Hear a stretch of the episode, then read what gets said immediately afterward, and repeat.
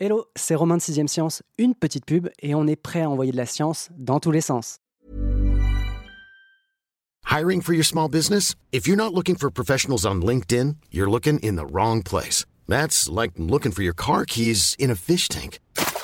LinkedIn helps you hire professionals you can't find anywhere else, even those who aren't actively searching for a new job but might be open to the perfect role. In a given month, over 70% of LinkedIn users don't even visit other leading job sites. So start looking in the right place. With LinkedIn, you can hire professionals like a professional. Post your free job on linkedin.com slash people today.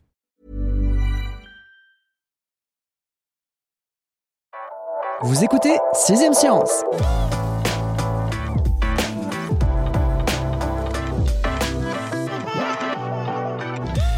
casser les pieds, faire des pieds, partir du mauvais pied, faire quelque chose comme un pied, mettre à pied, il y a que l'expression c'est le pied pour sauver les apparences. En dehors de cette exception, il y a comme qui dirait quelque chose qui cloche entre nous et nos panards. Passe encore si on était les seuls à leur faire des misères. Il a fallu qu'on leur inflige des chaussures plus serrées qu'un bracelet de montre, des talons et des semelles aussi épaisses que rigides. Pour sûr, ça protège. Ça a même parfois de l'allure, mais bonjour les dégâts. À l'ère de la sneakers, qui compte pour la moitié des paires vendues chaque année, l'expression trouver chaussure à son pied n'a jamais été aussi fausse. Qu'on chose du 34 ou du 48, nos souliers, pompes et baskets ne font rien pour arranger la vie de nos petits petons, et ce, dès le plus jeune âge. Malheureusement, à la fin, c'est tout notre corps qui trinque, des chevilles au cervical. Vous trouvez que je mets les pieds dans le plat Attendez de lire le dossier d'Hervé Rattel dans le numéro 920 de Science et Avenir. Rien qu'au titre, on pressent qu'il va libérer de la place dans nos armoires. Mal de dos, la faute aux chaussures La réponse avec Hervé.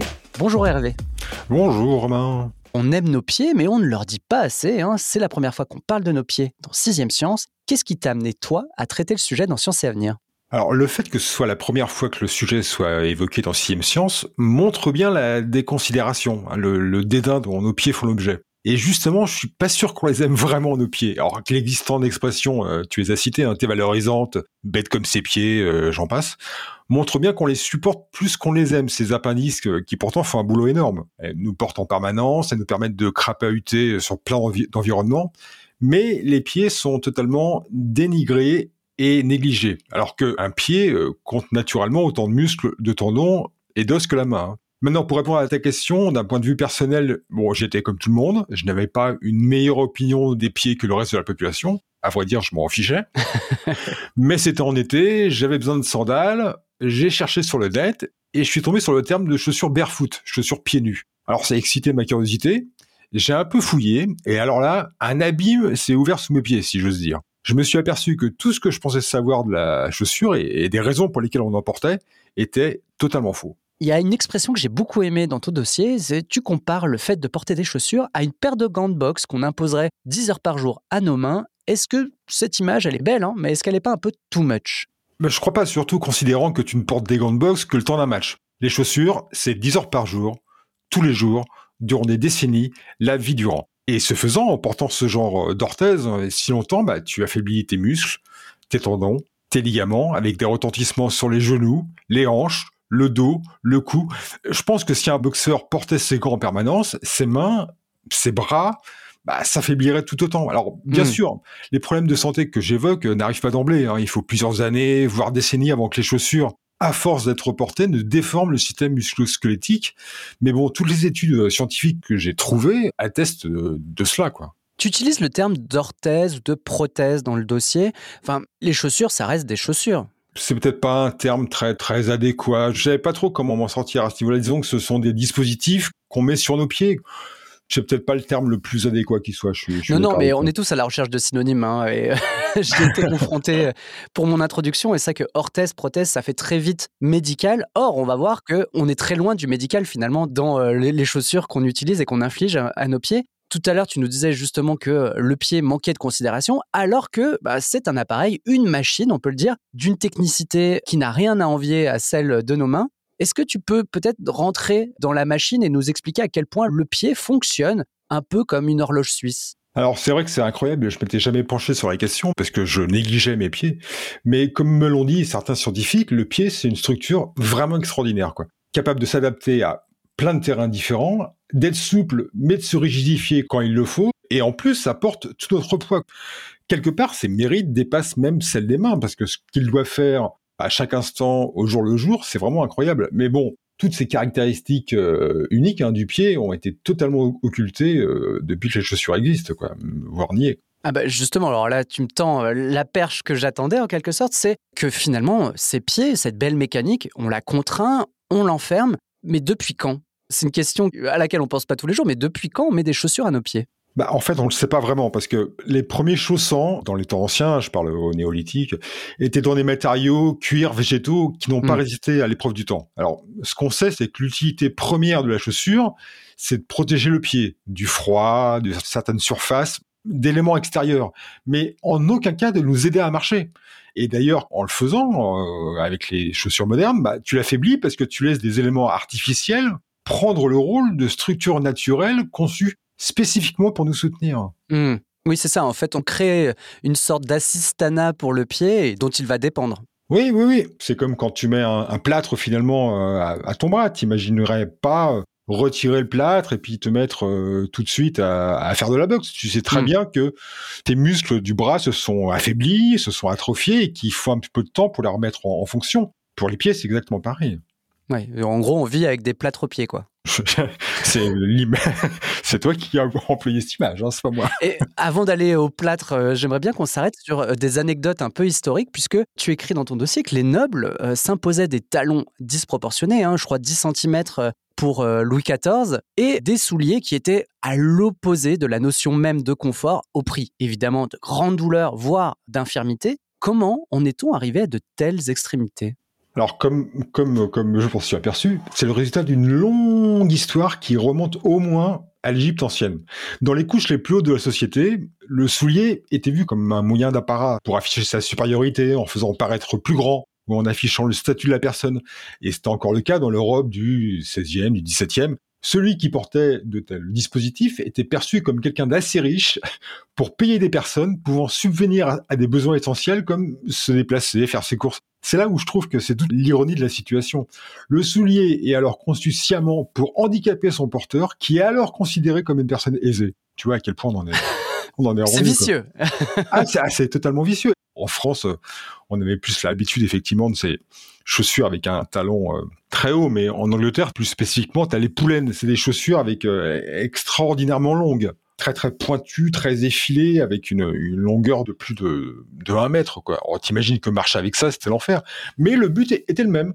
C'est-à-dire celui qui portait des poulaines, forcément, il devait employer des gens pour satisfaire ses besoins naturels, se déplacer, faire ses courses. C'est incroyable. Oui, parce que en gros, euh, j'imagine qu'il devait en plus être directement impacté par euh, l'emploi de ses chaussures et se retrouver avec euh, des doigts de pieds déformés, ce genre de choses. Ah oui, oui, il y a une tombe qui a été retrouvée en Angleterre d'un noble du 17e qui a été enterré avec ses poulaines, comme quoi il devait en être fier. La tronche des pieds, c'est assez incroyable. Quoi. Tous les orteils sont entremêlés. Enfin, je pense qu'il devait souffrir le martyr.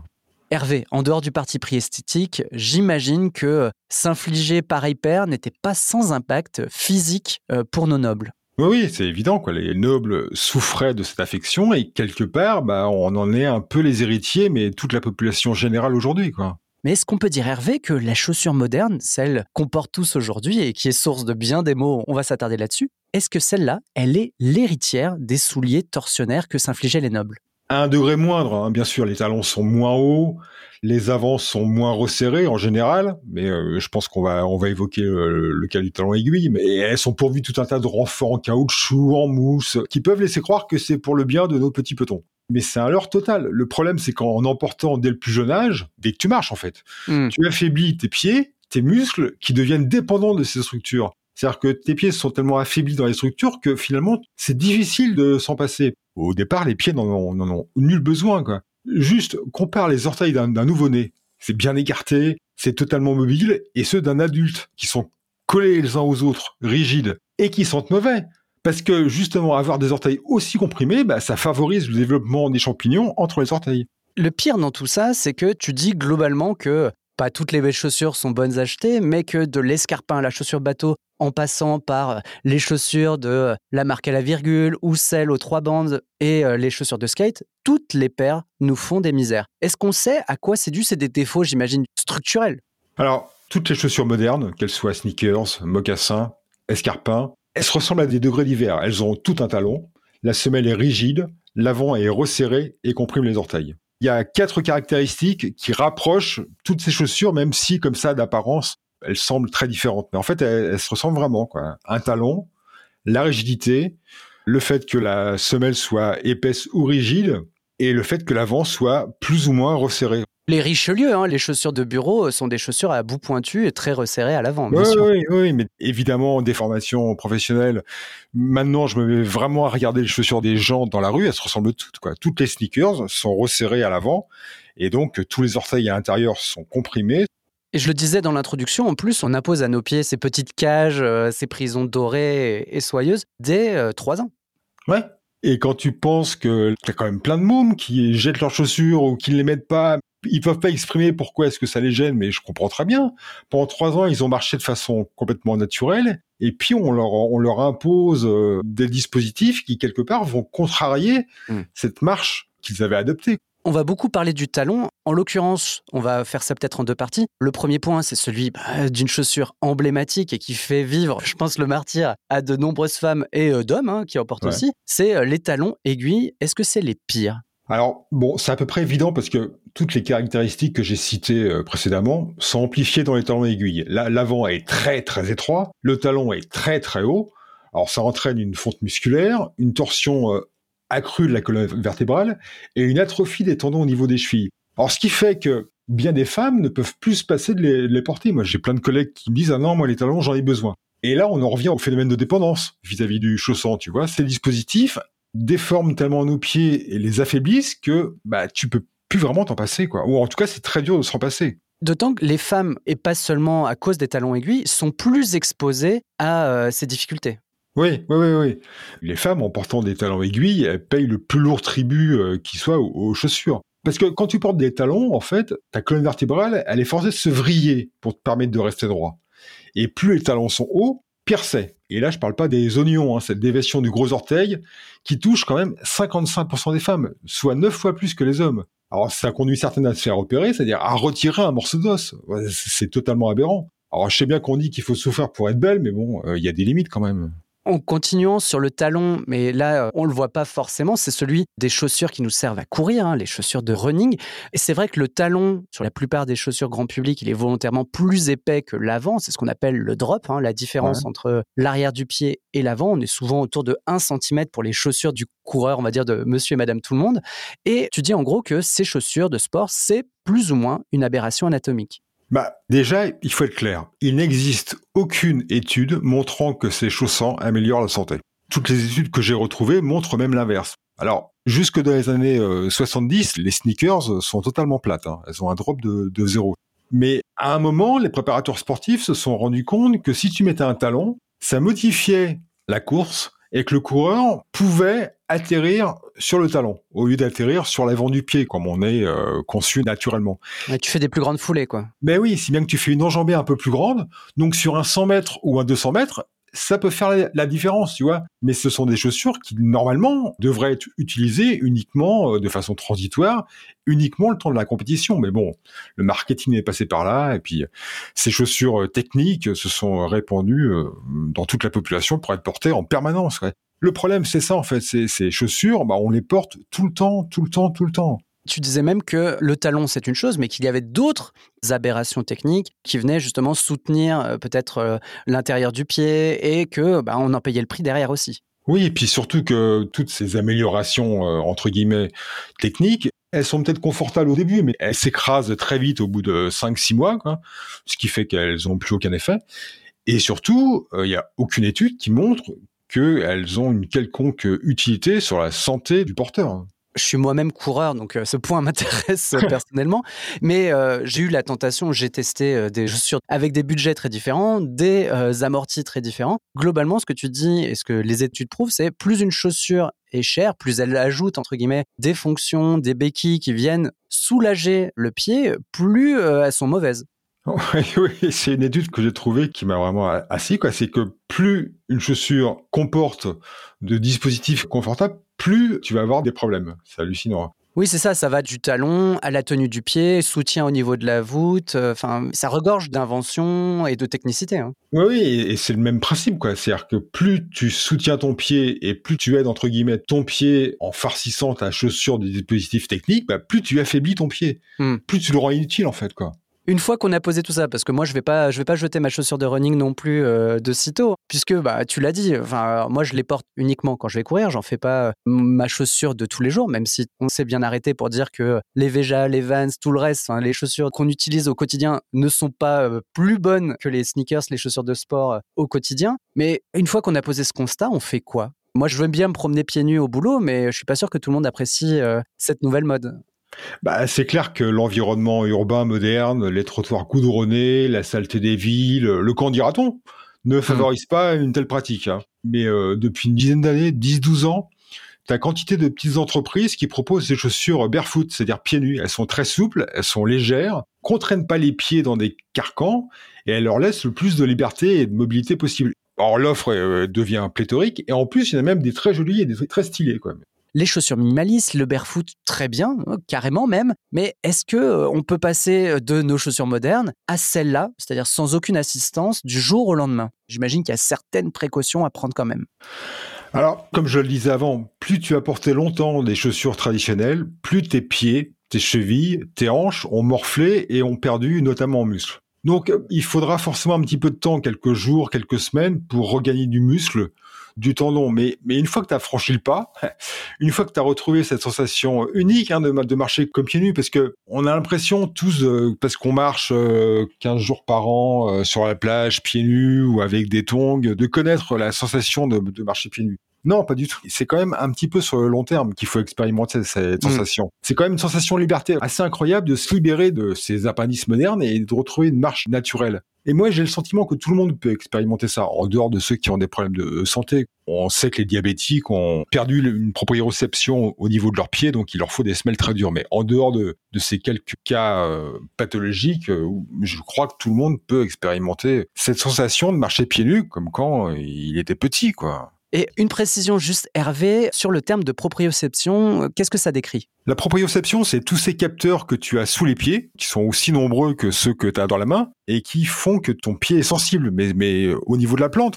Et tous ces capteurs sont niés avec des chaussures modernes parce que justement, tu ne sens plus le sol je voudrais quand même formuler, non pas un avertissement, mais peut-être euh, une forme de précaution vis-à-vis des chaussures minimalistes. Hein. J'ai testé, j'ai adoré euh, le livre Born to Run de Christopher McDougall, je crois, c'est ça, hein, euh, qui est un livre incroyable sur bah, la découverte un peu de la chaussure minimaliste ne vous ruez pas en magasin. Alors, vous pouvez tout à fait le faire et acheter euh, une paire minimaliste de votre choix, mais euh, ne vous lancez pas de suite sur un 10 km en forêt. Vous risqueriez de passer un très très bon moment justement au contact euh, de la roche, du bois, etc. Ça, c'est génial. En revanche, vous risquez très vite d'en payer le prix puisque bah, notre machine n'est pas habituée à tout ça. Donc, il faut y aller vraiment mollo et un pas après l'autre, si je peux me permettre l'expression. C'est bien ça, Hervé? Tout à fait. Il faut réapprendre à marcher avant de courir. Je veux dire, si on, pratique le jogging, il est vraiment primordial de laisser le temps à notre système musculo-squelettique de se régénérer, de regagner en musculature. Sinon, comme tu l'as dit, eh ben, on s'expose à des problèmes, à des claquages. C'est vraiment important et ça, tous les témoignages euh, que j'ai pu avoir de gens qui pratiquent le running le disent, il faut vraiment réapprendre à marcher avant de courir. C'est essentiel.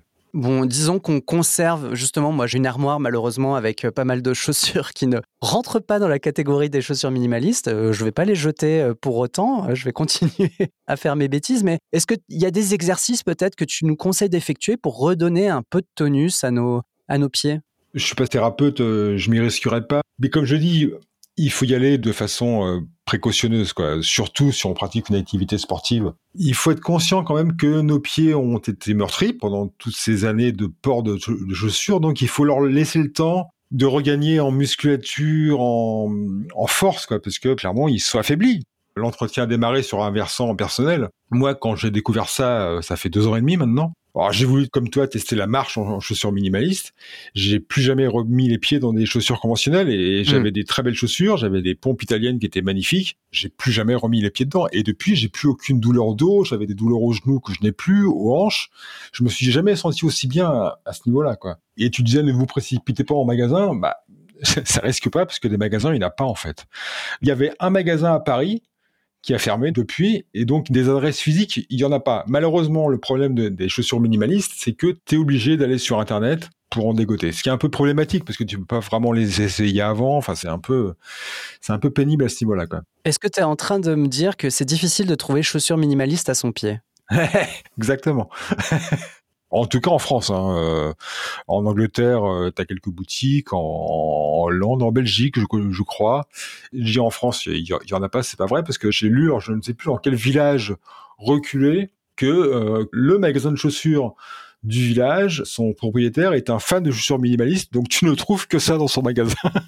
Et donc toute la population de ce village est équipée en chaussures minimalistes. Bon Hervé, il faut quand même que tu nous retrouves euh, le nom de ce village pour qu'on puisse quand même le préciser peut-être euh, dans la description de l'épisode. Ça serait bien, mais alors j'avais cherché pour mon dossier, mais je ne sais pas du tout où j'ai foutu. J'ai une documentation qui est quand même assez énorme et je ne l'ai pas retrouvée.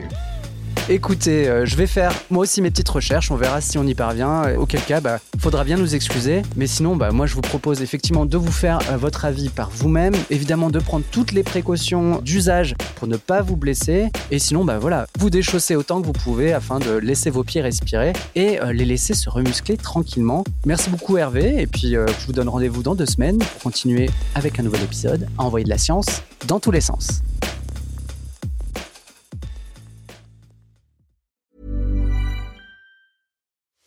We are actuaries. In a world filled with unpredictability, we use our math skills to navigate uncertainty.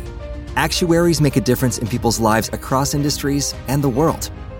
Actuaries have the freedom to work anywhere, and according to US News and World Report, we're the 25th top paying career. Make an impact as a fact seeker and a truth teller. Use your math skills for good as an actuary. The world needs you. On ne va pas se quitter comme ça. Vous avez aimé cet épisode? Sportif, généraliste, sexo ou scientifique, varié mais toujours bien informé. Découvrez les autres podcasts de la rédaction 20 minutes sur votre application d'écoute préférée ou directement sur podcast au pluriel.20minutes.fr. Et merci de nous avoir écoutés.